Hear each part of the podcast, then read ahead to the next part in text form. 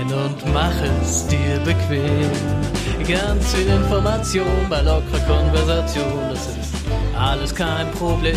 Ja, ich höre Sie gern, diese sympathischen Herren. Ohren auf, ein Besuch bei den drei lohnt sich immer. Herzlich willkommen im Herrenspielzimmer. Hallo liebe Community und herzlich willkommen im Herrenspielzimmer, Ausgabe 8. Und heute haben wir, also ganz kurz eine kleine Anekdote dazu. Wir haben letzte Woche ja uns mehr oder weniger abgesprochen, dass wir uns tolle Gäste organisieren. Aber wir haben uns nicht so gut abgesprochen irgendwie, ähm, dass wir nicht beide geile Gäste organisieren. Das heißt, wir haben an diesem Wochenende haben wir zwei geile Talks, die wir aufzeichnen. Heute ist der Holger da, morgen ist der äh, Tommy Krappweiß da. Also ein, ein Luxuswochenende für uns. Und ähm, ja, ich würde sagen, ich übergebe mal den Enclays, weil das ist ja in Anführungsstrichen sein Gast. Und ich bin, ja, ich, ich kenne ihn aber auch sehr gut. Von daher, Enclays, wen haben wir denn heute zu Gast? Ja, in den wunderschönen. Wir haben heute den lieben Holger Kreimeier zu Gast. Ähm, für die meisten wahrscheinlich bekannt als Fernsehkritiker und ähm, ja, mittlerweile als Host der Mediatheke und er darf sich gerne selbst vorstellen. Ja, genau. Ich ähm, Fernsehkritiker ist schon ein bisschen her, aber den äh, Namen habe ich natürlich weg, weil ich elf Jahre Fernsehkritik TV gemacht habe. Und die Mediatheke ist in der Tat das Nachfolgemagazin, ja. Also ich, wir haben ja einen Online-Sender, der heißt Massengeschmack TV. Da gibt's verschiedene Sendungen. Und das ist aber nach wie vor die, die wichtigste und bedeutendste, also und zuschauerstärkste Sendung. Mhm. Schöne ja, Grüße an Tommy, Tommy Krapp weiß morgen gerne. Der war ja auch schon mal bei uns zu Gast. Der kennt mich auch. Alles klar. Richtig aus. ähm, ja, ich verfolge dich schon seit 2000 2008 oder 2009 und ähm, bin die ganze Fernsehkritik TV-Zeit dabei geblieben und habe dann auch den Wechsel auf äh, Massengeschmack und später dann auf die Mediatheke mitbekommen. Mhm. Und ähm, wie genau, also du bist der Geschäftsführer von Alsterfilm, die das Ganze mhm. produziert. Ihr habt ein eigenes mhm. Studio in Hamburg, glaube ich, in der mhm. Innenstadt irgendwo. Ja, und nicht Innenstadt, nicht direkt, aber in Wandsbek. Okay. Und ähm, ja, was genau macht ihr? Naja, also das Prinzip ist ja ähm, eigentlich wie Netflix. Also man zahlt eine monatliche Abogebühr und bekommt dann dafür eben ein Programm geliefert äh, mit verschiedenen Sendungen, die wir hier produzieren. Wir sind ein Team mit allen Freien und so weiter dabei von 15 bis 20 Leuten. Und ähm, ich bin Geschäftsführer, das stimmt, aber ich bin ja halt nebenbei, wie gesagt, auch noch selbst auch vor der Kamera und äh, auch redaktionell tätig. Ähm, ja, es ist halt eine Mischung. Ähm, es ist Medienkritik, es ist aber auch Unterhaltung, es ist Talk und so ein bisschen, ähm, ja gut, Gaming. Wir haben ein Format, das heißt Pasch TV, das geht, da geht's aber eher in Richtung Brettspiele. Wir haben zwar auch schon ein paar Online-Sachen gemacht, aber das ist mehr so analog eigentlich. Gaming haben wir jetzt in dem Sinne direkt nicht, weil das machen so viele, da können wir, glaube ich, jetzt nichts anbieten, wofür andere Leute freiwillig noch eine Abogebühr bezahlen würden, weil sie alle sagen, das bekomme ich ja auf YouTube umsonst. Warum soll ich bei euch mir Gaming angucken? Deswegen machen wir das gar nicht erst. Was haben wir denn bei euch? Das würde mich mal interessieren. Äh, 6,99 pro Monat. Und das kriegt, was kriegt man genau dafür? Man kriegt äh, ungefähr ein Dutzend verschiedene Sendungen, die teilweise wöchentlich erscheinen, teilweise monatlich. Ähm, also es ist fast jeden Tag eine neue Sendung auf, auf, auf der Seite.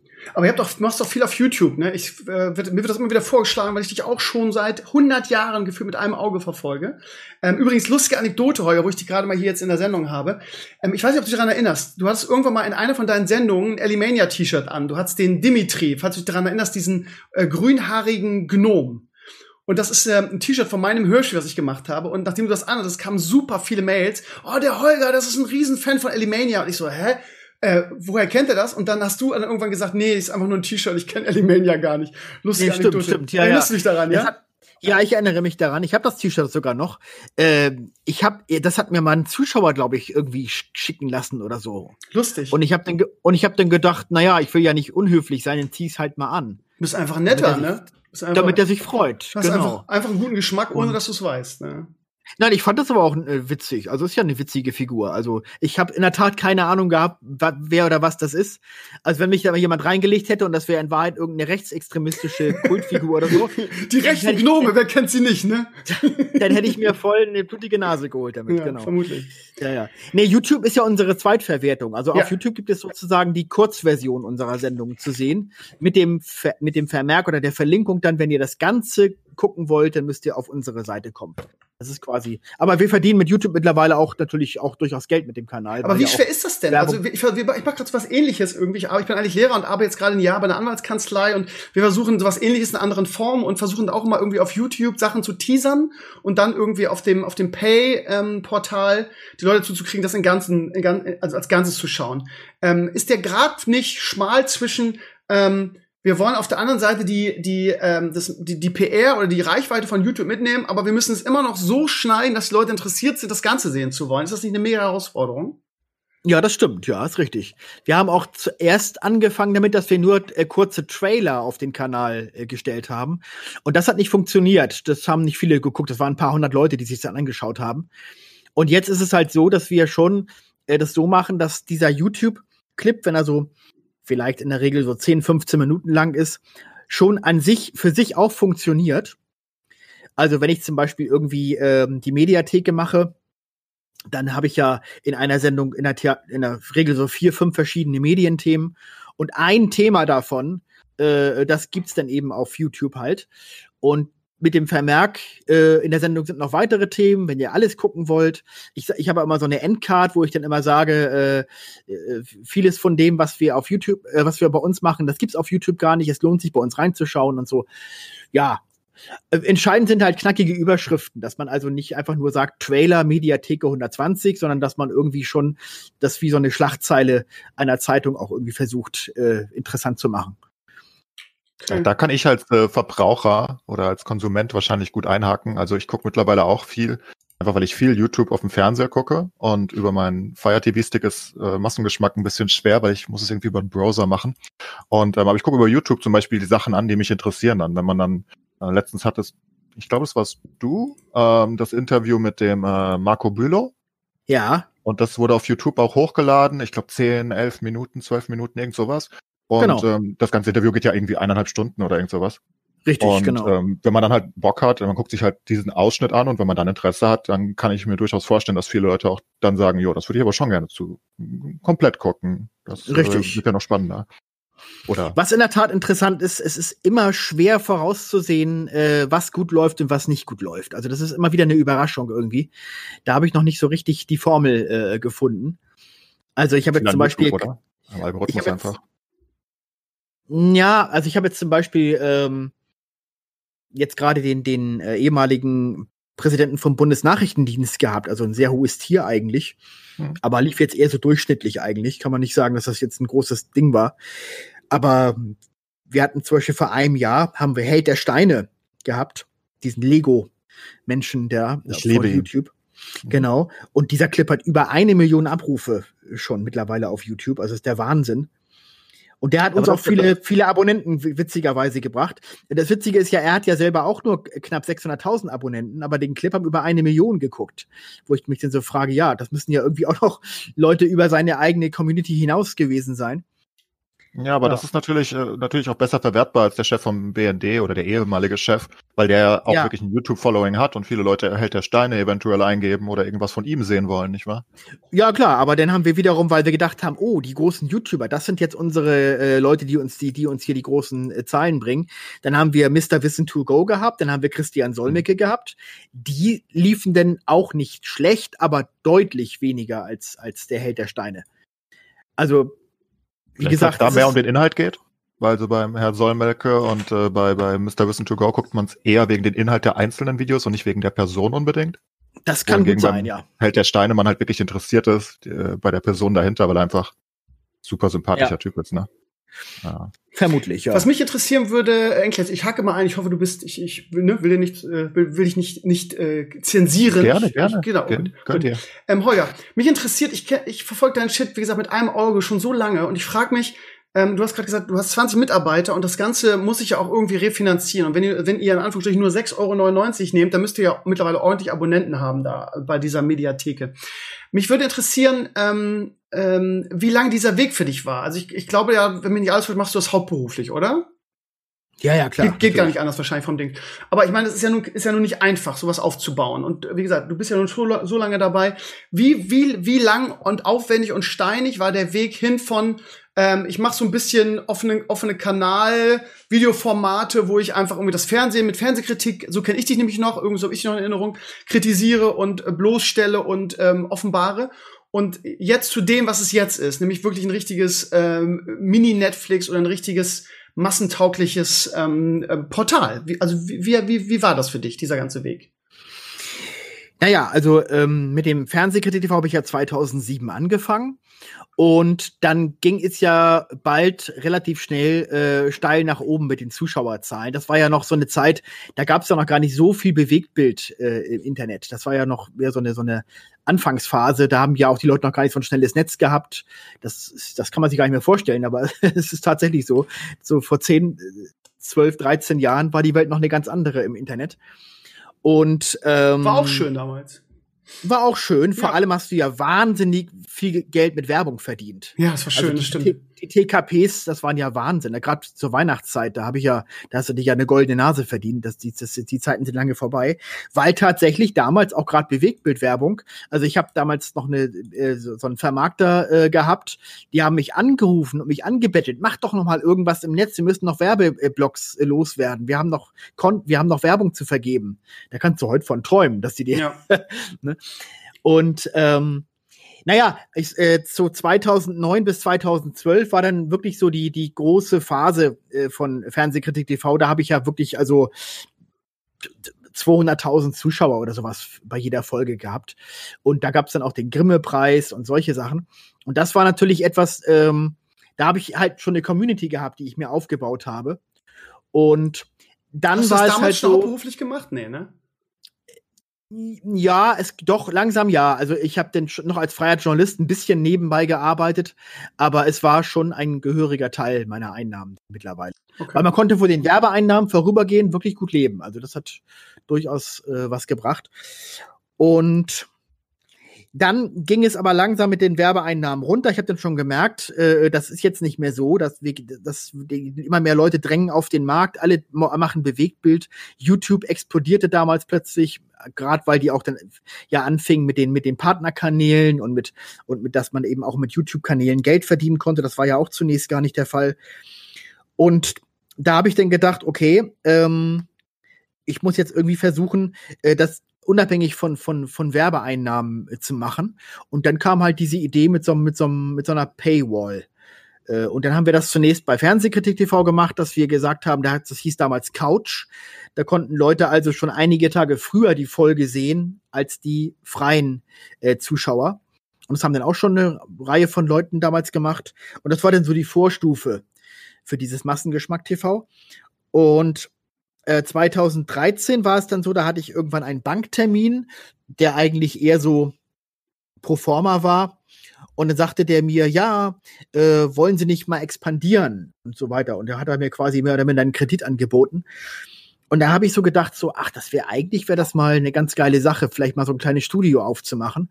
Da muss ich nicht mal alles bei mir zu Hause äh, rum, rumlagern und zu Hause, das, sondern ich habe dann irgendwie so einen separaten Raum, wo ich arbeiten kann. Und so kam dann dieses Studio halt zustande. Und da wiederum äh, dann natürlich die Idee, ja, wenn ich schon ein Studio habe, dann ist es ja Quatsch, nur, äh, äh, nur diese eine Sendung zu machen. Da kann man hier auch mehrere Sendungen produzieren. Dann kann man das ja auch ausnutzen, wenn man schon ein Studio hat. Und so ging es dann eben los mit dieser Idee für diesen Online-Sender.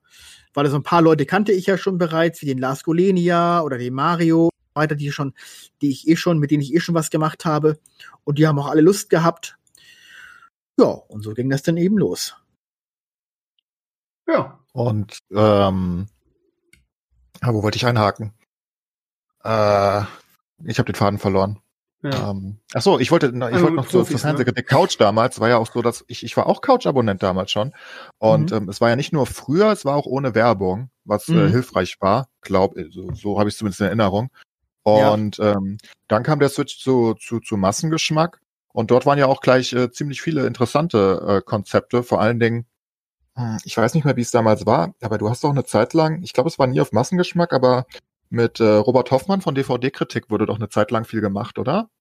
Irgendwie habe ich das zumindest so im nee, Kopf. Nee, nee, wir haben zweimal so ein, so ein Crossover gemacht. Wir haben ja den Kanal Pantoffelkino TV haben wir gemacht, also Mario und ich. Und er hatte seinen DVD-Kritik. So hieß er mhm. sein Kanal damals noch gemacht. Und so haben wir zweimal so ein Crossover gemacht. Also er hat uns einen Film geschickt und wir haben ihm einen Film geschickt und dann haben wir das gegenseitig besprochen. Und er war einmal hier auch bei uns im Studio vor ein paar Jahren mal zu Gast. Ja, aber mehr war das eigentlich nicht, nee. Hm. Okay, vielleicht habe ich es mir nur gewünscht. mhm. ähm, nee, aber Pantoffelkino TV war natürlich äh, interessant dann. Ähm, das waren die ganzen Serien und, und Filmanalysen. Und ja. Dann hattet ihr euren Pasch TV, was ihr immer noch macht. Das, das habe ich gar nicht mehr weiterverfolgt, aber mittlerweile seid ihr irgendwie bei über 300 Folgen. Ja, ähm, ist richtig. Ist ja. Was Einzigartiges, ne? Das ist ja dann wirklich, ich meine, ja. wer analysiert Brettspiele? genau, aber, der, aber wie gesagt, da sind wir jetzt mittlerweile schon ein Stück von weg. Also wir machen nicht mehr nur Brettspiele, wir machen auch Online-Spiele. Und wir haben jetzt zum Beispiel, äh, die Zuschauer können sich immer bei den ähm, Zehner-Folgen äh, was wünschen. Da wird eine Umfrage gemacht unter den Abonnenten. Und die haben sich zum Beispiel jetzt für die 320, das haben wir heute gerade gedreht, äh, Geocaching gewünscht. Ui. Also da waren wir richtig, richtig draußen und es gab ein Rätselteam und ein Sucherteam und so weiter. Oder wir haben auch schon mal Bowling gemacht, wir haben Paintball gemacht, also solche Sachen. Die Zuschauer haben dann immer solche Ideen, dass sie uns irgendwie rausschicken wollen. Und also sowas, also wie gesagt, es ist von rein von Brettspielen ist es, es ist immer noch viele Sendungen mit Brettspielen, aber wir sind da jetzt, äh, wir haben das auch schon weiter breiter aufgestellt jetzt. Mhm. Ähm, aktuell gibt es zwölf aktive Formate, habe ich gesehen, plus die äh, Extra-Formate wie das Studio und Co., aber die zählen ja nicht so richtig dazu, ne? Ja. Ähm, und du bist in, glaube ich, dreien davon, der, der, oder in, in einem, in Pasch TV bist du einfach nur dabei als einer von vielen und Veto und äh, Mediatheke machst du hauptsächlich, ne? Ja, das ist richtig, ja. Pantoffelkino bin ich nicht immer dabei, aber äh, öfter. Aha. Und wie, ähm, wie, wie, genau kam der Schritt dann von FKTV zu Mediatheke, was ja das Nachfolgeprojekt einfach ist? Naja, gut, weil natürlich irgendwann ähm, das Fernsehen spielt nicht mehr die Rolle heutzutage, wie es vor zehn Jahren der Fall war. Da hat sich ja wahnsinnig viel geändert. Und ich habe ja äh, auch in Fernsehkritik TV immer schon vermehrt ähm, ähm, auf YouTube-Sachen und so äh, schon damals hingewiesen und habe das immer so ein bisschen so versucht hinzudrehen nach dem Motto, naja, es ist im Prinzip ja auch Fernsehen. Aber irgendwann passte dieser Titel einfach nicht mehr. Und das Konzept war auch nicht mehr so zeitgemäß. Äh, das waren teilweise ja sehr lange Beiträge auf Fernsehkritik TV. Also es war einfach ähm, doch angebracht, mal einen Neustart zu machen unter einem neuen Namen mit einem neuen Konzept. Inhaltlich recht ähnlich. Ich mache auch nach wie vor ja noch Fernsehthemen, so ist es ja nicht, aber ähm, breiter aufgestellt. Also sehr viel YouTube und solche Dinge, Twitch und und und TikTok und was weiß ich, diese, dass man das alles mit abdeckt und nicht mhm. nur aufs Fernsehen fixiert ist. Denkst du, der Schritt war richtig? Ähm, also jetzt nach zwei Jahren ungefähr, ne? War es richtig, wirklich dieses, diesen, diesen, diesen Brandnamen Fernsehkritik TV aufzugeben? Ist schon ein großer Schritt, ne, was man zwölf mhm. Jahre macht irgendwie und so groß gemacht hat. Ja, äh, also natürlich war diese Besorgnis vorhanden, dass möglicherweise das nicht funktioniert. Auch hier durchaus äh, Mitarbeiter in der Firma, die gesagt haben, um Gottes Willen, das ist das Flaggschiff und das willst du jetzt beenden und so. Aber nee, die Zuschauer äh, haben das so äh, mitgetragen und viele haben sogar auch durchaus reagiert, dass sie gesagt haben, okay, ich war damals skeptisch und dachte, das wird nichts, aber wir finden es sogar besser als Fernsehkritik TV, was du jetzt machst weil es jetzt halt, es ist jetzt kürzer, es ist knackiger, es ist ja jede Woche, das habe ich ja früher nicht gemacht. Und äh, es ist jetzt eben auch schneller und aktueller dadurch. Und nein, nein, das, das haben wir zum Glück ganz gut rüber gerettet äh, in das neue Konzept. Das funktioniert ganz gut. Ja, ich guck's auch gerne. Also finde es auch ich, durchaus gelungen. Als ich ähm, auf meinem Blog geschrieben habe, Holger, dass du, ähm, dass du kommst, gab es äh, auch ein, zwei kritische Stimmen, die, die, die, die mich angeschrieben haben und gesagt haben, ja, Holger, ja, der ist ja auch nicht ganz ohne. Und ich habe gedacht, hä, was, was da los? Ähm, und beide waren übereinstimmend sich an deinem Format Veto so ein bisschen aufgerieben. Ähm, ja. Weil sie so gesagt haben, so ja, und man muss ja auch nicht jedem Schwurbler irgendwie eine Bühne bieten und ähm, das ist nicht ganz ohne, also solchen Leuten da äh, die zu thematisieren. Ich habe jetzt gerade mal deinen YouTube-Kanal durchgeguckt. Alter Schwede, also du hast ja Sachen, also zum Beispiel so ein Drachenlord oder so würde ich ja nicht mal mit der Kneifzange anfassen. Sowohl ihn Hab ich als auch nicht. Also ihn nicht, als auch die Community nicht. Also wie gesagt, ich sehe jetzt nur gerade, was du auf YouTube so machst. Äh, ganz furchtbar. Und hier so solche Leute wie Never Forget Nikki, alter Schwede, ey. Du, du gehst dahin, wo es weh tut, sagst du. Warum? Ähm, Ja, Mom, ja, ja, Moment, also, also ich habe also ich hab ich ja nicht interviewt. Also das sind Okay. ja alles Leute, über die ich ja selbst kritische Berichte mache. ja. Also wenn Veto jetzt gemeint ist, das ist Ja. ja, ein Talk, ein Genau. Zweier-Talk, den ich mache, alle, alle 14 Tage. Ja. Da habe ich in der Tat einige ähm, durchaus äh, kontroverse Leute zu Gast gehabt. Die vulgäre Analyse war zum Beispiel da oder ähm, Gerhard Impfgegner. Wisniewski. Der Impfgegner, genau. Ähm, ja, aber das ist halt das Konzept, dass ich sage, ähm, ich versuche jetzt wirklich, äh, mich mal in die Gedankenwelten anderer Leute hineinzudenken und das einfach mal zu ergründen und zu versuchen zu verstehen, was, was, was die, äh, was in deren Köpfen so vorgeht. Das Problem ist halt, oder, oder, oder meine Meinung ist halt, es hat keinen Sinn, diese Leute immer alle zu verdammen und zu sagen, mit denen spricht man gar nicht erst und mit denen befasst man sich gar nicht erst. Dafür haben die alle teilweise eine viel zu große Anhängerschaft. Du musst ja auch irgendwie reinkommen mal in diese Community und da mal reinstechen und sagen, so, jetzt widerspreche ich demjenigen mal oder versuche zumindest mal, ihn so ein bisschen äh, ähm, zu packen. Ich bin ja auch vor kurzem in diesem Fair Talk gewesen. Ich weiß nicht, ob ihr das gesehen habt. Das ist so eine Talkshow. Da, da war ja Ken Jebsen zum Beispiel. Auch wir haben schon vor der Sendung darüber gesprochen, ganz spannend, ja. da, dass, dass ich dann erst mal mit Ken Jebsen auch mich auseinandergesetzt habe. Und ähm, ja, ich, ähm, ich finde das wichtig. Ich finde das wichtig, weil ich ja, weiß ja genau, bei so einer Talkshow gucken denn viele Ken Jebsen-Fans auch zu. Und ich versuche natürlich, soweit es mir gelingt, es ist nicht einfach, aber ich versuche zumindest irgendwie denn mal ein paar Argumente auch dagegen zu bringen, weil Ken Jebsen hat ja meistens die Mainstream-Medien laden ihn ja nicht ein, weil nach dem Motto, der ist uns zu unseriös, mit dem sprechen wir nicht. Und diese ganzen alternativen Medien, da kriegt er natürlich nur Gefälligkeitsinterviews. Die sind alle sehr nett zu ihm und da sind sie sich alle einig. Also da, da findet ja keine Kontroverse statt.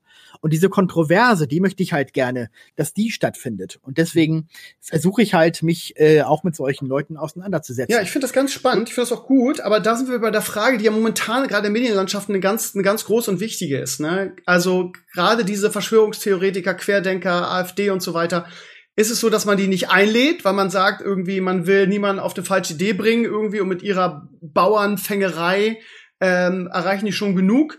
So, von wegen, wir, wir bieten ihm keine Bühne. Oder den Ansatz, den du auch vertrittst, dass man sagt, wir laden solche Leute ein, weil irgendwie wir ja denen mit Argumenten schon irgendwie das Kartenhaus vielleicht zum Einsturz bringen und vielleicht den einen oder anderen bekehren, der dann merkt, okay, ja, aber der labert wirklich nur Scheiße irgendwie. Und das ist halt wirklich ein zentraler Punkt in dieser Zeit, finde ich. Und ähm, da kann man so oder so äh, das sehen. Und ähm, ja, äh, ich, ich bin da ehrlich gesagt eher bei dir. Ich habe auch, ich habe ja einen großen, ich weiß nicht, ob du dich mit mir beschäftigt hast, vermutlich nicht. Ich habe ja einen relativ großen Blog im Internet immer noch. Und auch da, Mhm. ne, ich habe da jemanden äh, dabei, der ist Jurist und AfD-Wähler und ähm, da kriege ich auch jeden Tag fünf Mails, wo Leute sagen, ja, wieso gibst du denn seine Kommentare frei? Warum bannst du den denn nicht? Das ist halt ein Intellektueller, Ja. der, der, der vertreibt nicht im Ton, der, ähm, der äh, flamet nicht oder so, sondern der hat, der lebt halt in seiner eigenen, eigenen Welt. Also was heißt in seiner eigenen Welt? Also mich nerven, nerven seine Kommentare auch. Ich sage auch immer, ich stimme zu 1000 Prozent nicht mit dem überein, was er sagt, aber das ist halt wirklich eine wichtige Frage in dieser Zeit. Zensiert man Mhm. diese, diese AfD-Corona-Leugner-Fraktion, zensiert man die weg und sagt, nee, ich will ihnen keine Bühne bieten? Oder geht man rein und sagt, ja, ich diskutiere mit denen, eben um auch deutlich zu machen, was das für affige Theorien teilweise sind. Mhm, genau. Ja. Es ist aber n- durchaus ein Risiko dabei, das ist mir schon klar. Es ist mir, es ist mir manchmal ist es mir gelungen, manchmal ist es mir nicht gelungen. Also der Impfgegner zum Beispiel, den ihr gerade schon angesprochen habt, dieser Arzt, äh, der, der reist seit 30 Jahren durch Deutschland und durch Schweiz und Österreich und hält äh, Seminare, äh, wie, wie gefährlich Impfen ist. Der ist natürlich mit allen Wassern gewaschen. Also wenn du den, wenn du versuchst, den zu interviewen, da kannst du auch einen Pudding an die Wand nageln. Der hat mir natürlich irgendwelche Dinge erzählt äh, und irgendwelche Ärzte zitiert und weltweit äh, äh, und so weiter, die renommiert seien und die hätten das ja auch alles äh, gesagt und so. Das kann ich natürlich in dem Moment, in dem Gespräch nicht gegenchecken. Ich, ich habe zwar versucht, mich vorzubereiten auf das Thema, aber das kann ich ja gar nicht. Ich weiß ja nicht, was da alles kommt. Äh, deswegen haben wir ja zumindest äh, dieses äh, Element, dass äh, noch Texteinblendungen während des Interviews eingeblendet werden, dass die Leute selbst äh, noch in dem Moment äh, wenn der irgendwie einen bestimmten Namen nennt, Professor so und so hat das doch auch gesagt, dass Impfen äh, gefährlich ist, dann kann man zumindest zur Einordnung was einblenden im Nachhinein und sagen, Professor so und so war der und der, ist nicht ganz unumstritten und so. Denn dann versucht man das doch da einigermaßen denn mit aufzufangen. Aber es ist mit Risiko verbunden, klar. Ich habe zum Beispiel eben, wie gesagt, die vulgäre Analyse, der war ja auch da.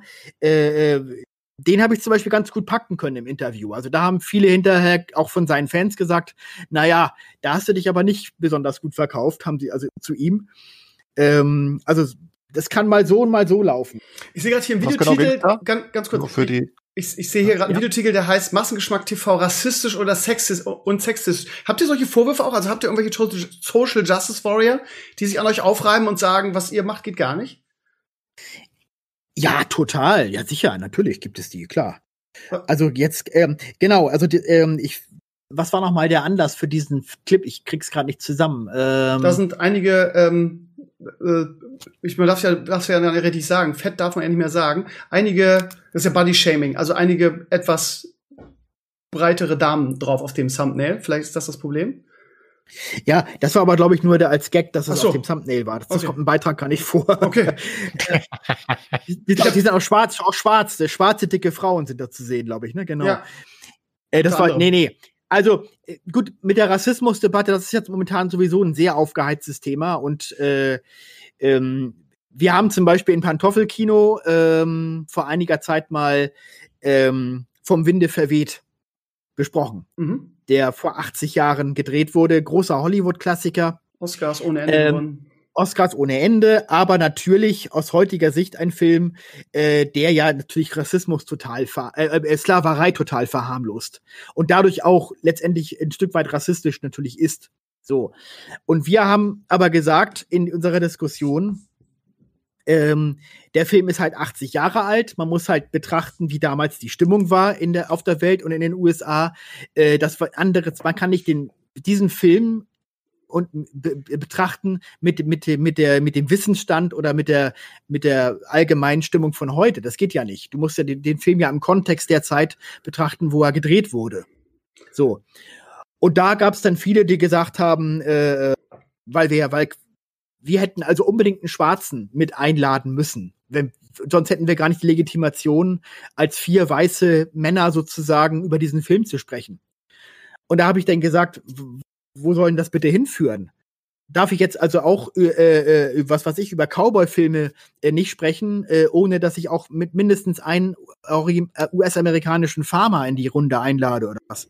Also das ist doch völliger Schwachsinn. Ich führe dieselben Diskussionen auf meinem Blog. Exakt dasselbe. Ich kann es, ja, ja. ich kann zu tausend ja, ja. nachvollziehen, weil es keine Ahnung, wenn du, wenn du, wenn du ähm, Jim Knopf äh, und Lu Lukas Lokomotivführer, wenn dann ja. das Wort Neger fällt und du sagst, ja Leute, ihr könnt doch nicht heutere moralische Maßstäbe irgendwie äh, an, an Werke, die, die 50 oder 100 Jahre alt sind, irgendwie anlegen. Ähm, genau. Und, äh, ich, mir, mir fehlt auch so ein bisschen Differenzierung, die dann heutzutage de, den Menschen zu, also nicht zugetraut wird. Wir sind mit sowas aufgewachsen, wir sind ja auch nicht alle Rassisten geworden. Und wenn da jetzt das Wort Neger dran steht, klar kannst du das umschreiben in so einem Buch, aber äh, was bringt denn das? Also willst du jetzt jedes Werk, was vor, keine Ahnung, vor, vor was weiß ich wie vielen Jahren erscheint, willst du jetzt das umschreiben, damit es heutigen moralischen äh, Dingern entspricht?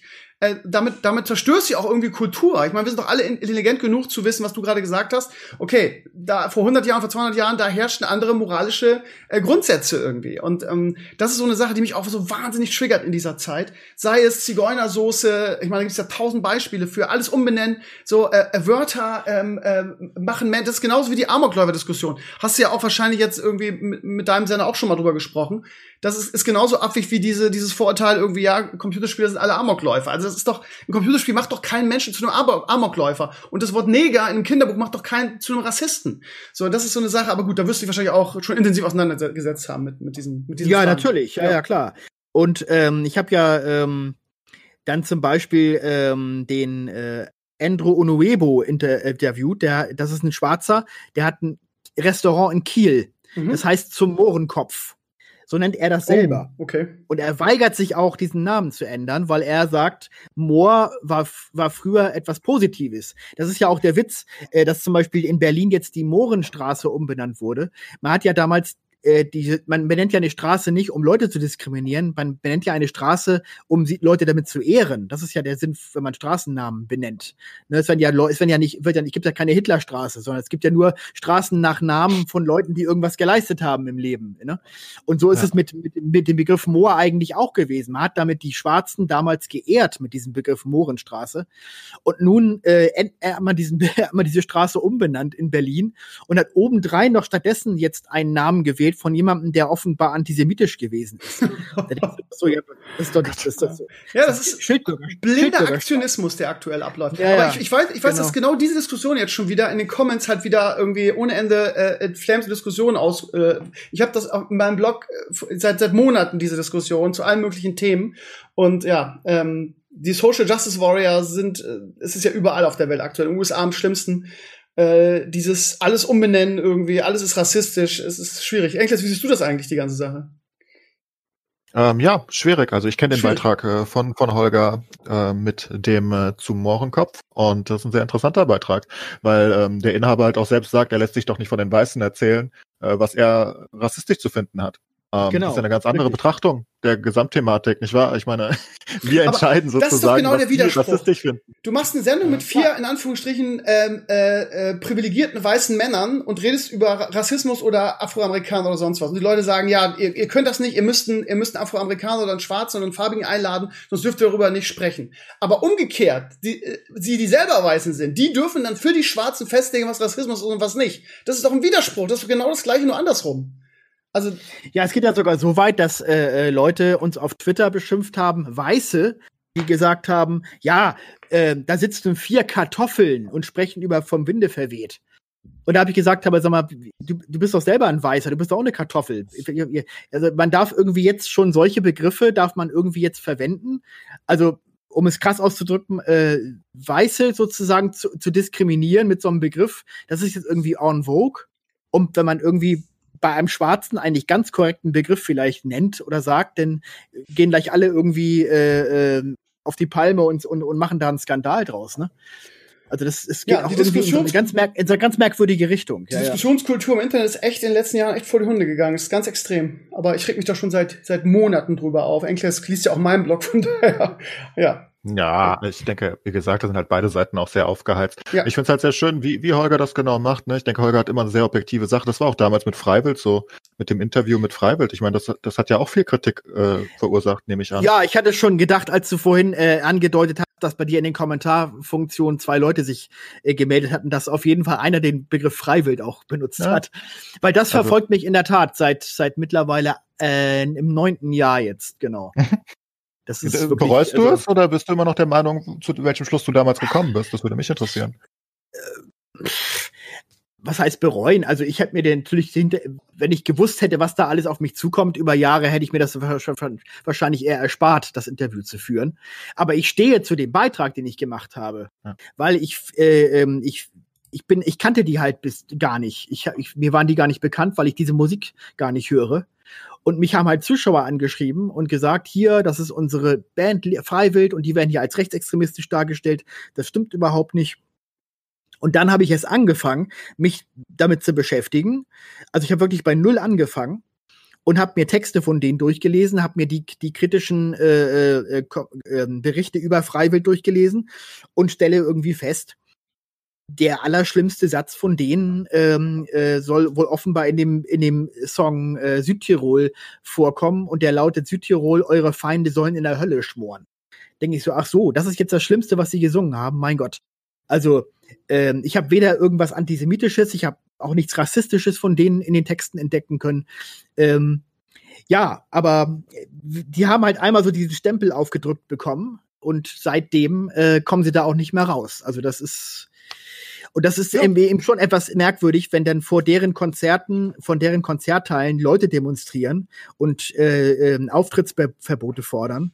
Und am nächsten Tag tritt dort ein Bushido auf oder, oder sonst jemand, der äh, zu, zu Gewalt gegen Schwul, Schwule aufruft und äh, Frauengewalt in seinen äh, Songtexten äh, lebt.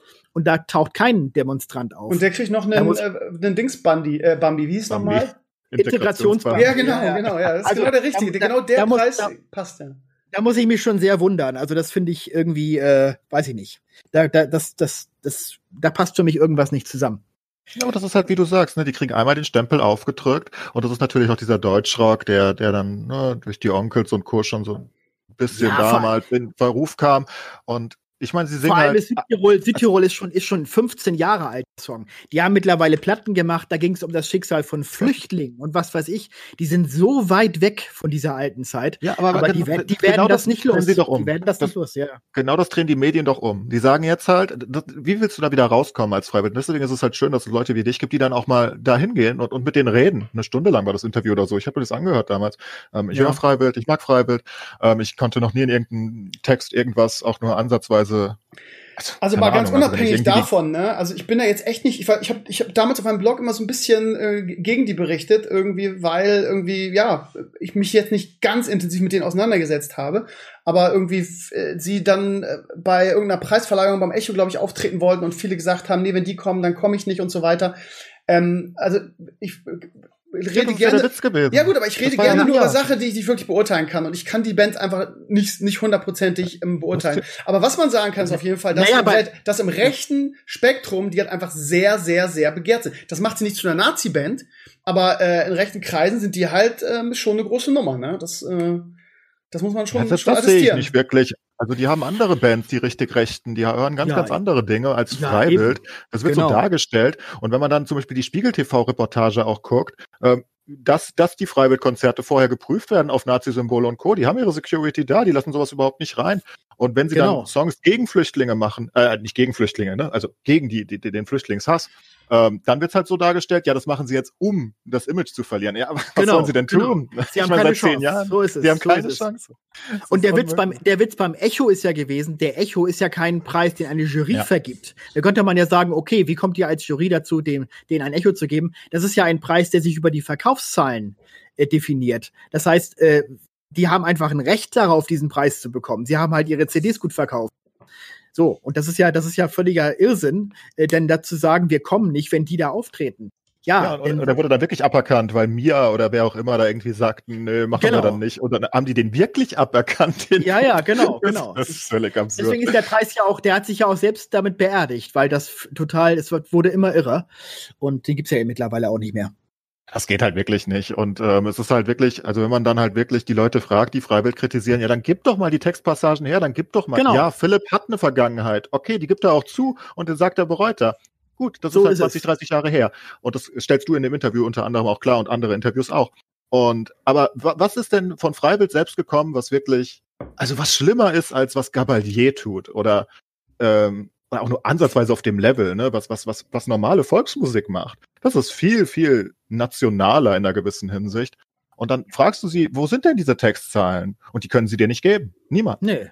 Ja, Genau, das ist so ist unmöglich. und dann Ja, fragt ja. man sich halt schon, was das für eine dämliche Hexen Hexenjagd sein soll. Ist halt die Frage, ob Freiwild das soll, äh, selbst sonderlich interessiert. Ich meine, die kriegen ja immer Promo dadurch, ne? Das, für die ist es auch nicht so schlimm, aber stört ja keinen Freiwild-Fan. Ich habe äh, irgendwie das Gefühl, dass dieser Tages. Podcast verdammt viele Comments generieren wird. Oh ja. Aber das ist mit Holger klar. Aber Freiwild, Freiwild ist halt echt so ein, so ein Thema. Ganz ehrlich, ich würde gerne was dazu sagen. Ich bin mir auch sicher, dass Leute sagen, Krömer, warum hast du denn da nicht eingegriffen? Und äh, ich, ich, ich kann es einfach nicht beurteilen. Ich hab, ich, weiß, was, dass die irgendwie äh, sehr stolz auf ihre Heimat sind und das auch in den, ihren Texten so besingen. Ähm, und dann sind wir wieder beim Thema Patriotismus und inwieweit das äh, irgendwie sinnvoll ist. Aber ich werde Teufel tun, mir da die Finger dran zu verbrennen irgendwie. Ich kann es Naja, nicht man muss ja beurteilen. einfach, man muss ja einfach verstehen, äh, äh, Südtirol hat ja auch eine sehr bewegte Geschichte. Die haben sich über Jahrzehnte gegen Italien immer wieder zur Wehr gesetzt. Das ist ja fast so ein bisschen wie Gallien bei den Asterix-Comics im Grunde genommen. Und die sind halt sehr stolz darauf, dass sie immer noch eigenständig sind bis heute und sich nicht haben vereinnahmen lassen von Italien. Und da ist halt dadurch ein gewisser Nationalstolz unter den Südtirolern entstanden, ja. Das, äh, aber ja, mein Gott, es ist aber, es ist ja nicht, es ist ja nicht irgendwie jetzt das gegen, zum Hass gegen Italien aufgerufen wird. Die sind halt einfach stolz, dass sie so eine kleine äh, äh, selbstständige äh, Region halt bis heute sind. Jetzt wird halt gerne verwechselt heutzutage, ne? Was ist Stolz? Äh, und oh ja, jetzt kann man drüber na nachdenken, muss man überhaupt stolz auf Nationalität und Co. Ja, sein? ja, das ist halt das, der. Kann man, Patriotismus da können halt die Leute halt Vorstufe, ihre ne? Fähnchen abbrechen bei der WM, äh, die die sehr linken, sollen sie es halt tun. Ja. Aber es ist, ich finde es nicht schlimm, wenn ein paar Deutsche stolz sind, dass sie, dass ihre Nationalmannschaft für sie spielt. Genauso wenig äh, also genauso sehr können, kann Freiwild auf die Heimat von Südtirol stolz sein und auf die Geschichte. Es ist mir doch egal, das dürfen die doch tun. Das ist doch einfach ein Unterschied zwischen Nationalstolz und, und, und naja, wo, wo es dann hinführt, ne, zu Rassismus und Co., was ich einfach überhaupt nicht erkenne und nie erkannt habe, sonst würde ich den, würde ich das Zeug nicht hören. Und ähm, Das heißt, du hörst auch Freiwild, ja? Ist also auch eine Band, die du magst. Oh ja, ich okay. mag Freiwild sehr. Ich mag auch die Onkels und die ich Onkels hab, haben auch eine Vergangenheit, die fragwürdig ist. Ähm, und das geben sie auch zu. Und das ist über 30 Jahre her und sie, sie sind eigentlich das Gegenteil heutzutage, zumindest sagen sie es. Und es ist mir alles Weißt du, das Ding ist, wenn die Texte es nicht hergeben, und die, die Onkels haben zum Beispiel ein Album auf dem Index, ähm, und das geben sie zu, und das, ist, das war nicht gut, und das war, ich glaube, 85. Und dafür entschuldigen sie sich seit 35 Jahren mehr oder weniger. Also irgendwann ist dann halt auch gut, ne? Leute dürfen sich halt auch ändern. Die Ärzte Genauso wie Freiwild auch. Ja. Also wir ja. können ja, wir können ja jetzt den Leuten, die das jetzt, die sich jetzt echauffieren und das wird es garantiert geben, einfach mal aufrufen, Leute, wenn wenn ihr das anders seht, ist es ja kein Ding. Schreibt gerne in die Comments auf meinem Blog irgendwie, ähm, was an denen so rassistisch ist und warum die es verdient haben, über, also das heißt überall, aber zensiert zu werden oder ausgeladen zu werden. Ähm, ja, ich habe mich jetzt mit denen, was die Texte und so weiter angeht, ähm, nicht weiter beschäftigt, bin ich ganz ehrlich. Ich kenne nur diesen Hintergrund von diesem, von diesem Sänger, ist das, glaube ich. Ähm, aber ja, Philipp, ja. Ja. Ja, und Philipp gibt halt zu, dass er in seiner Jugend, ich glaube, er war 16 oder so, in einer ja, rechten Band war. Das gibt er zu, das ist offen, das, das, das sagt er auch. Und er sagt, er war dumm und jung und naiv. Und ich glaube, das waren viele. Irgendwie, ne, das kann halt einfach Vielleicht ja, und diese, in Südtirol. Und diese Band, die ja Kaiserjäger hieß, das war ja nicht mal eine Band. Er sagt ja selber, dass das war irgendwie äh, in irgendeinem Keller äh, so der Versuch, Musik zu ja. machen. Mehr war das ja gar nicht. Ja, also, und davon distanziert er sich halt. Und dann fragst du, ja, dann musst du halt die Leute fragen, die es kritisieren, was genau die denn tun sollen, um zu beweisen, dass sie es nicht mehr sind. Also ja. außer, dass sie bei ihren Konzerten überprüfen, dass niemand reinkommt, der hm. offenkundig dann, was weiß ich, mit, mit einem Hakenkreuz auf der Stirn rumläuft. Ähm, und das lassen sie halt nicht zu und sie lassen auch ganz sicher keine Zeichen zu und die Texte geben es einfach nicht her, zumindest für mich nicht. Es sind ja auch sehr viele lustige Texte dabei und, und, und, und, und sehr viele ernste zu ernsten Themen. Also es ist ja. einfach nicht so, dass du irgendwo sehen würdest, ja, die reden auch nur über Nationalstolz oder so. Das tun sie halt auch nicht. Nee, nee, Und klar. Also, es ist einfach, keine Ahnung. Äh, man kann da andere Meinungen haben, aber ich hätte halt gerne mal wirklich Beweise dafür in irgendeiner Hinsicht und die habe ich nie gesehen. Und aber ja, es gibt halt eine große Front dagegen. Und das, ich weiß nicht, wo es herkommt. Ähm, für mich ich bin mir sicher, Musik die Community wird da, wird da eine Meinung zu haben, bin ich mir ganz sicher. ja, absolut. Aber, aber ne, das sind dann halt so Sachen, die Holger tut. Und ähm, das sind ja nicht, ist ja nicht nur, das ist ja nur eine Sache von, also das ist vielleicht eine der kontroversesten Sachen gewesen, zusammen jetzt mit der letzten Zeit mit Ken Jebsen kriegst du bestimmt auch viel ab. Oder du hast ja auch mit dem anderen Querdenker da geredet, der irgendwo auf die Malediven geflohen ist oder was weiß ich. Ja, Oliver ja nicht. Holger, mich würde ja, mal interessieren, ja, wie, die Sache, wie die Sache mit Ken Jebsen ähm, äh, ausgegangen ist für dich. Der eigentlich, ich habe jetzt nicht gesehen, hat mir erzählt irgendwie, dass da, dass du in der Talkrunde warst und drei Leute irgendwie dich, dich was weiß ich, ähm, Stunden, ich will nicht sagen stundenlang, aber eine ganze Zeit befeuert haben. Was Ken Jebsen von sich gibt, ist ja, ist ja, ist ja, äh, mir fällt kein richtiges Wort dafür ein, von Außerirdischen und und äh, Schlangenmenschen nee. oder Echsenmenschen. Äh, wie, nee, wie das, das jetzt, also soweit geht's jetzt bei ihm, glaube ich, nicht. Das würde man ihm tun. Aber zumindest äh, äh, behauptet er ja, äh, es gibt, gibt so eine Art Weltverschwörung. Aha. Also Merkel und Bill Gates und, und ein paar andere sitzen irgendwo händereibend, fies lachend in irgendeinem Elfenbeinturm und beschließen jetzt gemeinsam, die, die Welt zu versklaven. Aber da, das allein ist so das ist ja schon so affig. Ja, klar. Was, was, was war da, wie bist du dem verblieben? Wie, muss man da nicht einfach ja, lachen? Haben, also, keine Ahnung.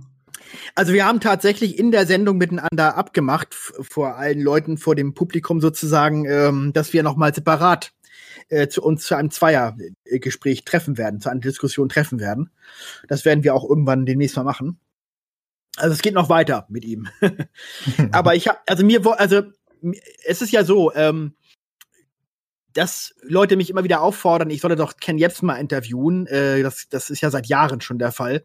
Und es wird ja immer gesagt ähm, oder unterstellt, äh, ich wäre zu feige, weil ich sei ihm ja rhetorisch nicht gewachsen. Das war immer so, dass deswegen würde ich ihn nicht einladen und ich hätte ja Angst vor ihm. Und ähm, als dann diese Einladung von Fair Talk kam und ich dann erfuhr, dass Ken Jebsen auch dabei ist, ähm, da konnte ich natürlich gar nicht anders als zusagen, weil wenn die gesagt hätten, wir haben den Kreimer ja auch eingeladen, der wollte aber nicht kommen, dann hätte natürlich Ken Jebsens Community erst recht äh, wieder was äh, in der Hand gehabt nach dem Motto, haha, siehste. Und deswegen allein schon bin ich dahin. und es war aber auch gut. Also ich, also ich habe ja zum Glück, also es ist ja so, es treffen ja zwei Filterbubbles zusammen, nämlich einmal die alternativen Medien, sozusagen die diese Corona äh, gegen diese Corona-Maßnahmen auf die Straße gehen, Querdenken und so weiter und sozusagen eher so die, wie soll man es nennen, etwas ähm, mainstreamigere oder vielleicht etwas äh, gelassener äh, denkende äh, Seite. Und die sind ja hinterher, ist ja keiner von seiner Meinung wahrscheinlich abgerückt. Also die sozusagen eher auf meiner Seite stehen, haben mir ja gesagt, ich habe mich gut geschlagen, obwohl ich da im Grunde genommen einer allein gegen drei oder gegen sogar vier war, weil der Moderator war ja auch nicht auf meiner Seite. ähm, aber und wiederum diejenigen von deren Seite haben mir natürlich, äh, äh was weiß ich, was für beleidigende E-Mails geschrieben und Kommentare geschrieben. Sind die ganzen System, sind, sind die ganzen Systemhure und was weiß ich, ja, ja. Sind die ganzen Verschwörungstheoretiker eigentlich, ähm, also ich meine, da sind ja so, so, so wirre Geschichten dabei. Sind die sich eigentlich untereinander einig, wenn du das war eine Talkshow? Oder hat da jeder seine eigene äh, Scientology-Alien-Geschichte? Äh, also ich habe es jetzt nicht gesehen. Ähm, ich sehe, dass du es auf deinem YouTube-Kanal hast. Ähm, Lohnt sich das da reinzugucken? Naja. Also sieht man da so, einen, kriegt man da so einen schönen Überblick, wie das lief? Das interessiert mich halt ja, schon. Ja, also die, die Sendung selber siehst du nicht auf unserem YouTube, die siehst du auf Fair Talk. So heißt genau. die ja, aber jetzt hier, so war, da, so ich hab, war das beim Ich habe darauf ne, ich habe noch mehrere Reaction-Videos gemacht, weil ja. ich habe jede Menge E-Mails bekommen und so weiter. Ich musste ja da noch mal irgendwie darauf eingehen und mich mit der Kritik auch auseinandersetzen, die ich so bekommen habe. Es gab ja auch durchaus seriöse Kritik. Es gab ja auch Leute, die haben mir sehr sachliche E-Mails geschrieben. Oder Leute, die geschrieben haben, äh, äh, wir sind überhaupt nicht deiner Meinung, aber wir fanden es gut, dass du da warst. So. Und das mhm. finde ich ja auch in Ordnung. Das ist ja, man muss ja nicht meiner Meinung sein. Aber ähm, insofern also die Sendung hat ja damit insofern vielleicht ein bisschen was bewirkt, weil viele haben ja auch durchaus kommentiert, endlich wurde mal über dieses Thema kontrovers diskutiert. Das, also man hat ja schon gemerkt, es gibt offenbar da wirklich ein Defizit äh, in den Medien, dass man das Gefühl hat, äh, diese beiden Bubbles, die da irgendwie jetzt bei diesem Corona-Thema äh, nebeneinander sozusagen äh, leben oder existieren, dass die viel zu wenig aufeinander prallen in Diskussionen. Und ja, aber ist es denn wirklich eine relevante Bubble, was Ken Jebsen vertritt? Ich meine, er hat ein Following, keine Frage, aber von, was weiß ich, 83 Millionen Deutschen, wie viele sind wirklich Querdenker? Unter einer Million? Gute Frage. Wirklich wahrscheinlich. Und ist es dann wirklich richtig, wäre es richtig für die richtigen Medien, jemanden wie Ken Jebsen einzuladen und ihm wirklich eine Bühne zu geben, damit er, er ist ja wirklich gut rhetorisch, ne? Er ist ja wirklich ein begabter Redner, wenn man ihm zuhört. Ähm, das sind keine Versprecher und nichts, das, das musst du ja lernen, das ist nicht so schlecht. Ähm, oder ist das, ist das Risiko nicht groß, wenn ARD den einlädt äh, oder ZDF zu, was weiß ich, zu Land, naja, Lands lieber nicht, aber ähm, zu irgendeiner Talkshow, dass er dann vielleicht wirklich ein paar Leute umdreht, äh, nicht aufgrund des Inhalts, sondern einfach aufgrund seiner überzeugenden Art und Weise, wie er es vorträgt. Ja, du sagst gerade Lanz gerade äh, lieber nicht. Lanz ist eigentlich für mich jemand, der bei mir sehr gewonnen hat, weil der hat tatsächlich in der Corona Diskussion in den letzten Monaten war er zumindest jemand, der tatsächlich mal hier und da ich ein paar kritischere Leute äh, äh, äh, zu Gast gehabt hat. Zum Beispiel diesen hier aus Hamburg, diesen Kriminologen da, diesen Rechtsmediziner Püschel oder wie hieß der, der ja Diese auch, der ja auch so ein bisschen kritisch in die kritische Richtung geht. Den hat er ja zum Beispiel gehabt. Oder der Streeck, das ist ja auch so jemand, der so ein bisschen immer zwischen den Stühlen sitzt. Hm. Ähm, ja, du, ich meine letztendlich ähm, muss es ein guter Moderator sein und man muss halt einen guten Gegenpart einladen. Man muss halt gute Leute äh, haben, die dem, die man dem Ken Jebsen gegenüber sitzt, setzt. Und das ist ja nicht so, der ist ja kein Heiliger. Also äh, bei ihm ist es doch so, der kann sehr viel reden, aber wenn du das mal auseinander äh, nimmst, was er so sagt, dann ist es ja ganz, ganz viel heiße Luft. Also er redet ja immer wahnsinnig sehr viel in, in, in Symboliken oder in, in Bildern. Ne, ich habe meinen Fallschirm schon gepackt. Ich bin bereit abzuspringen, bevor alles die Bach runtergeht. Und so redet der immer. Und dann ja. kannst du ja gleich nachfragen, was meinst du damit? Den Fallschirm schon gepackt. Man muss halt gleich einhaken. Das ist das Problem. Der redet halt fünf Minuten am Stück ohne Probleme. Hat er ja in der Talkshow bei Fair Talk auch gemacht, wo ich dann irgendwann eingehakt habe, ist das hier ein Mund oder, oder wollen wir hier miteinander diskutieren? Weil der Moderator ihn überhaupt nicht gestoppt hat. Der hat geredet und geredet und geredet. Und da muss dann halt jemand sagen, der sagt, pass mal auf, jetzt erstmal Stopp machen, machen wir erstmal einen Punkt. Jetzt erklärst du uns bitte erstmal, was du jetzt gerade hier gesagt hast, was meinst du damit? So, und so muss man den halt wirklich packen und wirklich auch äh, sich ihm entgegenstellen. Und dann geht das auch. Aber ja, da, das muss, da muss man natürlich entsprechend dann auch äh, vorbereitet sein. Sonst, äh, in der Tat, sonst bietet man ihm möglicherweise eine Bühne und dann ist das Ganze am Ende ähm, eine ziemliche Katastrophe für die Sendung, im schlimmsten ja, Fall. Die Frage ist halt, sind die wirklich groß genug oder machen die die Medien die ganze Bewegung nur so groß? Ich habe immer das Gefühl, es sind nicht so viele. Ähm, es sind, also es sieht nach vielen aus, wenn du dann halt einen vollen Platz mit 20 Sie selber denken, Menschen sie sind siehst. viele, ne? Das ist ja das Ding. Ähm, ja, und die, die denken, sind dann halt auch viele, aber die kommen halt aus, weiß nicht, ganz Baden-Württemberg und lassen noch ein paar Leute einfliegen nach Stuttgart und dann, dann hast du dann halt 10.000 Leute, keine Ahnung. Also ich könnte auch zu jedem anderen Thema wahrscheinlich dann, ne, irgendwie die Leute motivieren, dahin zu gehen. Sind es wirklich so viele, dass man ihnen überhaupt eine Bühne geben muss, ist die Frage. Ja, das ist, das ist eine Ja. gute Frage. Klar, ich weiß nicht, wie viele es sind, keine Ahnung.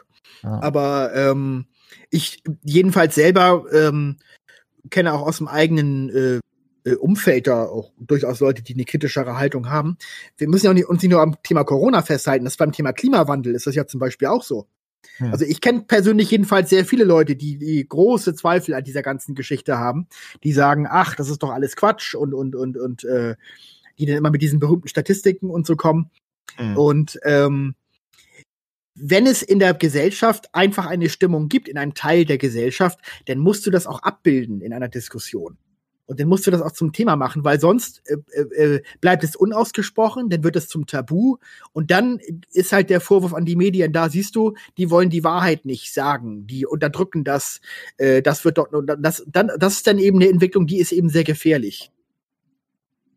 Ja, sehe ich. Ich sehe gerade, ähm, da hat, ähm, hat mir der, der Enkles auch vor der Sendung erzählt, dass du wohl relativ viele juristische Auseinandersetzungen schon hattest. Ich sehe ja gerade irgendwie Radio Bremen reicht Klage ein. Nun bin ich Bremer und war immer, äh, ja, fand Radio Bremen immer richtig toll. Kannst, magst du uns da erzählen, was da los ist? Also hast du gerade viele, viele äh, Klagen und was ist mit Radio Bremen? Nee, also die große Zeit der Klagen ist lange vorbei. Okay. Ich habe in der Tat äh, ähm, so zwischen 2009 und 2012, also wo auch die große Fernsehkritik TV Zeit war, habe ich in der Tat mit RTL prozessiert, mit der Super Nanny habe ich prozessiert, ähm, denn mit diesen ganzen äh, diese Call-in-Geschichten da, diese Abzocker da, die dann immer diese dubiosen Telefongewinnspiele gemacht haben früher. Also jetzt nicht nur in Live, sondern, sondern de deren Konkurrenz da, Money Express auf Viva und so weiter. Also da habe ich in der Tat äh, sehr viel ähm, Geld bezahlen müssen für ganz für prozessuale Auseinandersetzungen. Und zum Glück habe ich, bin ich damals auch viel mit Spenden unterstützt worden von der Community. Sonst hätten wir das finanziell äh, das Genick Das gebrochen. heißt, wenn du dann so, so ein Video gemacht hast, wo du quasi das Format entlarvt hast, haben die dich einfach verklagt, um dich mundtot zu machen? Oder wie muss man sich das vorstellen? Ja, also in dem Fall von diesen Kon ähm, bei der Super Nanny äh, war es halt so, da habe ich Familie in Emden äh, interviewt, die, die mit denen hat sie das, da, da halt so, so einen Filmbericht gemacht und die haben halt äh, so ein paar Sachen mir vor der Kamera erzählt, wie das hinter den Kulissen äh, stattgefunden hat. Und letztendlich hat dann die Super Nanny äh, eine Unterlassung äh, in mehreren Punkten äh, äh, eingefordert, ähm, dass ich das also nicht mehr, dies und jenes nicht mehr behaupten darf. Das Problem ist halt, wenn du die Familie auf der einen Seite hast, von den, Dreh, die von den Dreharbeiten erzählen, und auf der anderen Seite hast du das, das Kamerateam von der Super Nanny, dann steht am Ende Aussage gegen Aussage. Also ich kann, ich, also ich kann ja nur das äh, in dem Bericht wiedergeben, was die Familie, Familie mir erzählt. Ich kann ja nicht den endgültigen Beweis dafür liefern. Wieso, ich bin bei den Dreharbeiten nicht dabei gewesen. So. Mhm. Und dann ist, bist du im Zweifel eben an dem Punkt vor Gericht, wo das Gericht dann sagt, ja, nun beweisen Sie das doch mal. Ich sage, ja, die Familie hat es mir doch erzählt. Und ich habe dann ja noch weitere Familien auch äh, äh, gesprochen, die auch Ähnliches äh, äh, erlebt haben, die das bestätigen konnten, die gesagt haben, ja genau, so war es bei uns auch, als die Super Nanny bei uns gewesen ist. Ich habe also drei, vier Familien noch gehabt an der Hand, die, die sich, äh, mit denen ich auch äh, Kontakt hatte, die wir auch alle als Zeugen laden wollten. Aber wenn das Gericht halt sagt, das interessiert uns nicht, es geht uns nur um diesen einen konkreten Fall und da müssen sie die Beweise bringen, ja, da bin ich natürlich ja irgendwann an einem Punkt, wo ich dann sage, ja, sorry, ich, die Familie äh, hat mir das so aus meiner Sicht glaubwürdig erzählt. Ich habe daraus einen Bericht gemacht. Das ist, das ist meine journalistische Pflicht, die ich, die ich aus meiner Sicht erfüllt habe wenn das Gericht sagt, das reicht nicht, ja, dann habe ich halt Pech gehabt. Die, das Problem war bei der Familie nun leider auch, dass die auch nicht vor Gericht kommen wollten. Die mussten mit der Ach, Polizei noch geholt werden, damit sie mir als Zeugen zur Verfügung stehen. Ist natürlich scheiße. Also wenn du denn solche Leute noch nicht mal hast, die dann auch noch denn mit dir gemeinsam denn kämpfen und sagen, ja, wir haben das gesagt und wir sagen das hiermit nochmal aus und, und be, be, be, ähm, geben das auch unter Eidesstadt zu Protokoll und so weiter. Da haben die sich ja mit Händen und Füßen geweigert. Und deswegen haben wir, lief das für uns völlig äh, katastrophal ab, dieser ganze Prozess. Verstehe. Was ist mit Radio Ja. Bremen jetzt? Warum, warum wollen Genau, ich, ja, ich komme jetzt drauf, genau. Okay. Ähm, ich habe einen Bericht gemacht äh, äh, über einen ähm, eine Reportage, äh, die äh, äh, äh, von Funk äh, ähm, gezeigt wurde. Steuer, ähm, ähm, wie heißt das? Ähm, die Kanal ähm, Y-Kollektiv Ah ja. Mit dem Titel Infokrieger. Und da wurde halt sozusagen, ja, im Grunde die These aufgestellt, dass es also auf Twitter mehrere äh, rechtsextremistische Influencer gäbe, die also eine solche Macht hätten, dass sie also ganze Landtagswahlen und Wahlen beeinflussen könnten mit dem, was sie da tun. Und ähm, das ist totaler Unsinn. Also das sind völlig unwichtige Leute da auf Twitter, weil es ist ja nicht entscheidend, wie oft du irgendwas retweetest. Damit erreichst du ja nicht sozusagen eine große Menge von Leuten, sondern entscheidend ist ja erstmal auch die Followerzahl, die du auf Twitter hast als Kanal. Und das waren beides relativ kleine Twitter- Twitter-Kanäle von ein oder 2000 Followern, also völlig überhaupt nicht der Rede wert. Und daraus habe ich dann halt einen Bericht gemacht, wo ich denn das also so ein bisschen aufgedröselt habe und gesagt habe, hier wird also ein, ein Popanz aufgebaut äh, und es bleibt eigentlich nichts über. Das ist totaler Quatsch, der hier erzählt wird. Und dafür habe ich natürlich auch aus dieser Reportage Ausschnitte zeigen müssen, um das zu belegen in Wort und Bild, was ich da meine an der Stelle. Aha. Und das ist jetzt eben der Zankapfel, dass Radio Bremen sagt, ich hätte also gegen Urheberrecht verstoßen. Ah. Ich hätte also hier und da diese Szenen nicht zeigen dürfen. Also es geht gar nicht ums Inhaltliche, es geht nur ums Urheberrecht. Klingt aber trotzdem ein bisschen Und- wie Nachtreten, oder? Ja, natürlich, man will den Bericht aus dem Netz haben. Das ist auch meine These. Interessant ist, ich bin ja auch von diesem schon bereits erwähnten Never Forget Nicky, äh, der hat mich auch vor Gericht gezogen. Das ist auch einer. Und da- mein Gott. Und zwar, und zwar mit denselben Argumenten gemerkt. Auch da ging es mit dem Urheberrecht. Ich hätte also nicht von ihm äh, Ausschnitte zeigen dürfen. Und das habe ich also äh, zu, zu einem ganz großen Teil gewonnen. Es gab eine Kleinigkeit, wo er, wo er äh, sich durchsetzen konnte, aber 90 Prozent ging äh, auf ging zu meinen Gunsten aus von diesem, von dem, was das Landgericht Köln da beschlossen hat. Und deswegen, ähm, und das Landgericht Köln hat natürlich äh, genauso argumentiert, wie wir eben auch argumentieren, dass Und wir der Typ ist sagen, doch zwölf, der darf doch noch gar nicht klagen. Haben das Mama und Papa dann übernommen oder? Der ist doch nicht volljährig, oder? na, na, nee, doch, doch, der ist schon 20 oder 21 Was? Echt krass? Ja, ja, ja. Ja, ja, ja. Und ähm, das Landgericht Köln hat eben auch gesagt, ähm, es gibt ein Zitatrecht und äh, solange man sozusagen die Ausschnitte zeigt und ähm, die, die zum Thema gehören, also zu dem im, im Kontext dessen gezeigt werden, was ich gerade zum Thema mache in dem Bericht, dann ist es auch total in Ordnung und total legitim, das zu machen. Ah, spannend. Weil wie soll ich denn son wie soll ich sonst das Ganze dokumentieren? Und insofern ist es für uns schon mal ein Vorteil, dass wir diesen Beschluss vom Landgericht Köln haben, den man wunderbar zitieren kann. Jetzt ist es aber schon zweimal verschoben worden wegen Corona-Geschichte vom, Ah. äh, vom äh, in Berlin. Ähm, das, ist, das ist ja Landgericht Berlin, ist das ja wohlgemerkt. Radio Bremen geht nach Berlin, um dort zu klagen, also nicht in, in Bremen wohlgemerkt. okay. Aber jetzt ist der Termin, äh, ist jetzt der 12. März oder der 15. März, irgendwie sowas ist es jetzt als neuer Termin vorgesehen. Ich hoffe, dass es dann endlich stattfindet. Ich drücke dir Ja. die Daumen, Holger. Ja, wir sind, wir kommen Ja, so langsam, langsam ans Ende unserer schönen Stunde. Ekles, hast du noch irgendwie eine wichtige Frage auf dem Herzen? Ja, ich habe noch ein paar Sachen, ähm, die Ja. kurz abgearbeitet Ja, werden können. Vielleicht einfach für potenzielle aktuelle Zuschauer von Massengeschmack oder auch für die Zukunft. Ähm, wenn du eins der Formate oder vielleicht eine einzelne Episode empfehlen müsstest, was wär's? Was sollten die Leute sich als erstes angucken, was wirklich ein Highlight ist? Ja, das Uh, ist ja Holger ist eine gute Frage. ne? Ja, sehr gut. Jetzt haben wir ihn endlich. Erwischt. Also jetzt, jetzt von der Mediatheke speziell, oder, oder, oder ist es egal? Äh, Von, von ganz Massengeschmack. Ja. Jetzt haben wir Vielleicht noch dich. alte Sachen. Ähm, Siehst du, das, was Ken Jebs, Oh. nicht, Ken Jebs nicht geschafft hat, haben wir jetzt geschafft. Er weiß nicht mehr weiter, ne? Sehr gut. naja, ich, nein, das ist ja so viel Tolles, was wir gemacht haben. Ich weiß gar nicht, wo ich anfangen soll. So musst du das ja verstehen. ja. Sie ja toll Interviewpartner gewesen über die Jahre, ne? Mit ähm, Sky Moore letztens. Genau. Sky Dumont kam zum Beispiel sehr gut an bei den Leuten, die es geguckt haben, war aber tatsächlich äh, von, von der Zuschauerzahl eher so mittelmäßig. Also Mhm. äh, es war, fand ich auch toll, war, war sehr spannend, was der erzählt hat, aber war jetzt nicht so der große Bringer, sag ich mal. Ne? Ähm,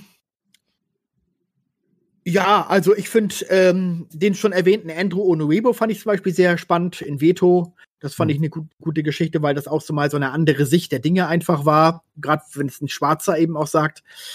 Ähm, ich habe jetzt vor kurzem die Gabriele Krone Schmalz äh, interviewt, diese a- ehemalige ARD-Korrespondentin, die fand ich sehr spannend. Ähm, ansonsten, wenn Kalkofe war schon mal mehrmals bei uns, das ist auch immer viel, wieder ein, eine Typ. große Freude, wenn der da ist. Geiler Typ, genau. Und ja, was die journalistischen Dinge angeht, ähm, da habe ich natürlich eine Menge gemacht, eben schon jetzt auch gerade was die was die Corona-Berichterstattung angeht oder oder ähm, Rass, die Rassismus-Debatte angeht. Also da gibt's gibt's viele Sachen, die man da die man da nehmen könnte. Ja, Hast du noch ein äh, Format im Petto für die Zukunft, was du wirklich wünschen würdest, was vielleicht einfach finanziell nicht umsetzbar ist aktuell oder technisch oder was auch Na, immer? sicherlich, natürlich, ja klar. Also wir haben ja mal eine Folge gemacht, äh, Offensio, das war ein Verbraucher. Hm. Das ist halt sehr aufwendig. Da musst du halt sehr viel äh, Recherche und das, da musst du auch Interviewpartner haben, um, um äh, dir auch diese, diese Verbraucherthemen äh, dann auch gut ähm, rüberbringen zu können. Das war für uns nicht so richtig, das hat sich nicht gelohnt, es war finanziell einfach zu aufwendig. Aber das ist immer noch nach wie vor ein Thema. Nicht so, dass wir das jetzt völlig ad acta gelegt haben. Ansonsten würde ich natürlich tatsächlich auch gern eine Talkshow machen, wie wir ja schon drüber gesprochen haben, wo tatsächlich zwei sehr gegensätzliche Positionen aufeinandertreffen und ich dann tatsächlich oder jemand anders tatsächlich nur der Moderator sein muss und nicht sozusagen selber derjenige sein muss, der da jetzt gegen angeht. Aber es ist wahnsinnig schwer. Also ich habe das mal versucht beim Thema, beim schon erwähnten Thema Klimawandel, äh, wo ich ja auch einen Klimaskeptiker zu Gast hatte und ich wirklich versucht habe, äh, aus der seriösen Wissenschaft jemanden zu bekommen, der sich dem gegenübersetzt und es wurde immer nur abgesagt mit der Begründung, nein, mit solchen Leuten setzen wir uns nicht an einen Tisch. Und Ja. das finde ich ein bisschen schade. Und Ja. aber das wäre halt schön, wenn man, wenn man solch eine kontroverse äh, Talkshow hätte, äh, wo aber eben wirklich eben auch beide Seiten äh, Gäste sind und man nicht als Moderator immer in die Position muss, dass man selber jetzt sozusagen der äh, de- den Gegenpart partout einnehmen muss, sondern man sich selber auf das Moderieren sozusagen beschränken kann. Ja, Ja, spannend. So. viel mehr habe ich nicht mehr. Ja, perfekt. Ja, Holger, das ist, war super. Also ich verfolge dich schon so lange und es ist schön, einfach mal mit dir ein bisschen zu quatschen. Es war echt toll, Ja. auch wenn du wahrscheinlich gar nicht weißt, dass es mich überhaupt gibt. Falls du mal irgendwie einen geilen Talkpa Talkpartner zum Thema, keine Ahnung, Lehrer, digitale Bildung oder, oder Gaming oder so brauchst, bin ich dein Mann. Ich bin ja auch in der Nähe von Hamburg. Ich komme einfach rüber dann. Du musst nur Bescheid sagen. Also das, das, Witz, das Witzige ist tatsächlich, ähm, dass ich den Be Begriff Stevino schon gehört habe. War mir ein Begriff. Ja. Ich wusste sofort, aha, das kennt, das kennt man doch. Und ich habe heute, wir haben ja heute Geocaching gedreht, wir waren hier insgesamt sieben Leute und ich habe das nämlich gesagt, ich sage, ich bin heute Abend noch in einen Podcast eingeladen äh, von Stevino. Und da genau das ist das, was Leute mir gesagt haben. Ja, habe ich schon mal gehört. Wer war das denn noch mal? Also Ja. du bist irgendwie, ein, äh, bist du ein Begriff in gewisser Weise, aber keiner kann dich so Aber konkret. keiner kennt mich. keiner, genau, genau, keiner könnte jetzt konkret sagen, was du machst und wer Ja. du bist und was deine Inhalte sind. ja, Das konnte so keiner das. sagen. Und Das ist, das ist. Holger, das ist ein, ein hartes Schicksal, ehrlich gesagt. Ja, ja. Die Aber, Leute naja, haben einfach den Burger damals gesehen. Ja, ja, aber immerhin ist schon mal der, der, Be der Begriff, dieser Name ist schon mal irgendwie, der ist schon mal eine Marke auf gewisse Weise, Ja, ja. weil man hat es schon mal gehört. Aber keiner Immerhin. weiß, wer es ist. Lustig. Na gut, also, es war toll, dich mal hier zu haben. Ich wünsche dir super viel Erfolg. Irgendwie, ich habe großen Ja, Respekt ich vor Leuten, vor Leuten, die sich sowas eigenes aufgebaut haben und ihren Traum leben. Von daher, meinen großen Respekt hast du, auch wenn irgendwie es bestimmt da jemand draußen gibt, der irgendwie da anderer Meinung ist. Und ähm, ja, es ist schade, dass man heutzutage immer nur noch irgendwie, wenn man anderer Meinung ist, Leute canceln will oder ja und alle Rassisten sind. Ist immer so, ist immer so schade. Also, ja. Wie dem auch sei, danke, dass Also du da ich bemühe ja. mich, ich bemühe mich immer, den, den äh, Diskurs zu suchen, wenn Leute mir schreiben oder wenn Leute mir äh, Kommentare senden oder irgendwas. Ich versuche auch immer darauf zu antworten. Also ich versuche auch den Diskurs immer irgendwie zu, am Leben zu halten. Also ja, wenn ihr eine andere Meinung habt und Argumente habt, sch schreibt es mir einfach, schickt es mir einfach. Ich setze mich gerne damit auseinander. Äh, für alle, die jetzt nicht aufgepasst haben, wo kann man euer Pay, äh, euer Paywall-Portal, äh, wo wie, wie findet man das? Mediatheke.de oder was ist das? Äh, die, die, die Domain gibt's auch, aber es ist äh, massengeschmack.tv ist die Adresse unseres Okay. Online-Senders. Alles klar, super. Also jeder, der Bock hat, beim Holger mal reinzugucken, kann aber YouTube anfangen und sich dann, dann hocharbeiten quasi. Hocharbeiten, genau. haben, wir, haben, wir haben verschiedene Abo-Stufen. Es gibt sogar richtige Luxusabonnenten, die zahlen 50 Euro im Monat. Die kriegen dann noch extra Geschenk nach Hause geschickt Ui. und dürfen sich ein Thema einmal im Jahr wünschen für eine Sendung und so weiter. Also die werden dann auch wirklich auf Händen getragen. So, ähm, so Massen, Massen, äh? Massen, Massengeschmack Ultras wären das dann quasi, ja? Ja, das sind die sogenannten Lebemänner und Lebefrauen. Okay. Massengeschmack Ultras fände ich cooler, aber ihr macht das schon. Da gibt's, es gibt, es gibt einen äh, Twitter-Kanal, der heißt MG Ultras. Den gibt's tatsächlich. Sehr gut. Gut, dann, äh, wie gesagt, alles Gute dir, habt einen schönen Abend. Danke, dass du da warst. Enclays, auch für Danke dich. für die Einladung. Ja, toller, toller Gast, Enclays, gute Arbeit. Äh, ihr Lieben, wir sehen uns nächste Woche wieder ähm, in der unserer Stammformation mit Sascha und Sascha und übernächste Woche ist dann Tommy Krabweis da. Also wir haben ja nur tolle Gäste und sympathische Menschen hier. Danke fürs Reinhören. Bis nächste Woche. Macht's gut. Ciao, ciao. Tschüss. Ciao.